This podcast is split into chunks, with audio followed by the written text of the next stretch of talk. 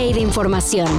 Titulares nacionales, internacionales, música, cine, deportes y ciencia en 5 minutos o menos. Cafeína. Si todavía no se van de vacaciones y son lo suficientemente aventurados como para salir sin reservación en plena temporada, pues va este dato. Tulum y la CDMX son dos de los 50 mejores lugares del mundo para vacacionar. Hasta que se nos hizo, vieja. Lástima que salimos tan tarde. Pues todo por culpa de ese desgraciado mecánico que cumple menos que un viejito. ¿Cómo será que la? Eso sí, eso sí me pasa. Esto según el portal Enjoy Travel, el cual tomó en cuenta la vida nocturna, la gastronomía, la calidad del hospedaje y la riqueza de la naturaleza. Tulum se posicionó en el lugar 43, mientras que la CDMX se colocó en el puesto 18. Hay que sacarle jugo a este viaje a como de lugar. Risas, alegrías pasarla toda mamacita. Y el primer lugar, Río de Janeiro. La Fiscalía de Guanajuato ya tiene una hipótesis sobre la masacre de Salvatierra. Bueno, en realidad solo confirmó lo que en medio se difundió luego de las primeras horas del ataque ocurrido en la posada de Salvatierra. Según las autoridades, un grupo de personas intentó colarse a la posada, pero no se les permitió. En venganza, ese grupo regresó con sujetos armados y comenzó el ataque en el que fueron asesinadas 11 personas y otras 14 resultaron heridas. Como ciudadanos lo mínimo que podemos hacer es tratar de ayudar a los jóvenes que aún se siguen debatiendo entre la vida y la muerte. Ahora lo que resta es que se atrape a los culpables y que se haga algo en Guanajuato y en todo el país para que grupos armados dejen de circular por las calles con total impunidad. ¿Qué será mucho pedir? Apenas el domingo tuvimos nuevo campeón. Estoy contigo, oye mi corazón.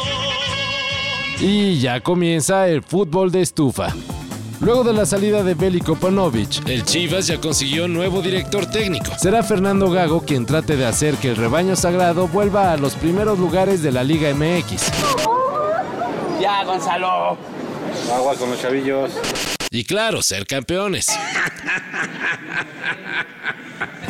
Gago, por cierto, procedente de Argentina, firmó solo por un año. Y su recontratación dependerá de los resultados que obtenga. No se sabe mucho de él, pero se espera algo similar a lo que pasó con Matías Almeida.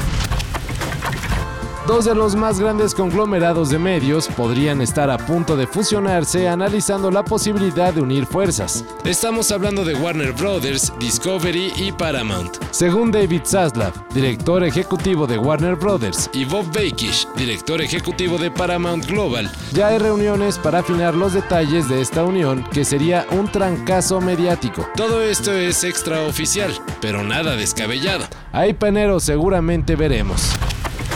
Bill Gates se puso en modo pitonizo y lanzó sus predicciones para el 2024. Según el exdirector de Microsoft, el próximo año será un punto de inflexión para la humanidad. Es decir, habrá un antes y un después. Sobre todo en el terreno tecnológico, donde avances como la inteligencia artificial ayudará a mejorar el acceso a la educación, la salud mental y la misma tecnología. Don't really understand how the knowledge is encoded, to see what's in there. It's like almost like a black box, although we, we, we see the innards. And so understanding why it does so well or so poorly, we're still pretty naive. Yeah. Se tratará de un momento emocionante y confuso, augura Bill Gates, pronosticando que la inteligencia artificial se aplicará para ahora sí combatir males como el cáncer. Quizá no lo notemos, pero Gates dice que en unos 18 o 24 meses veremos a buena parte de la población usando inteligencia artificial. Población de países de altos ingresos, claro.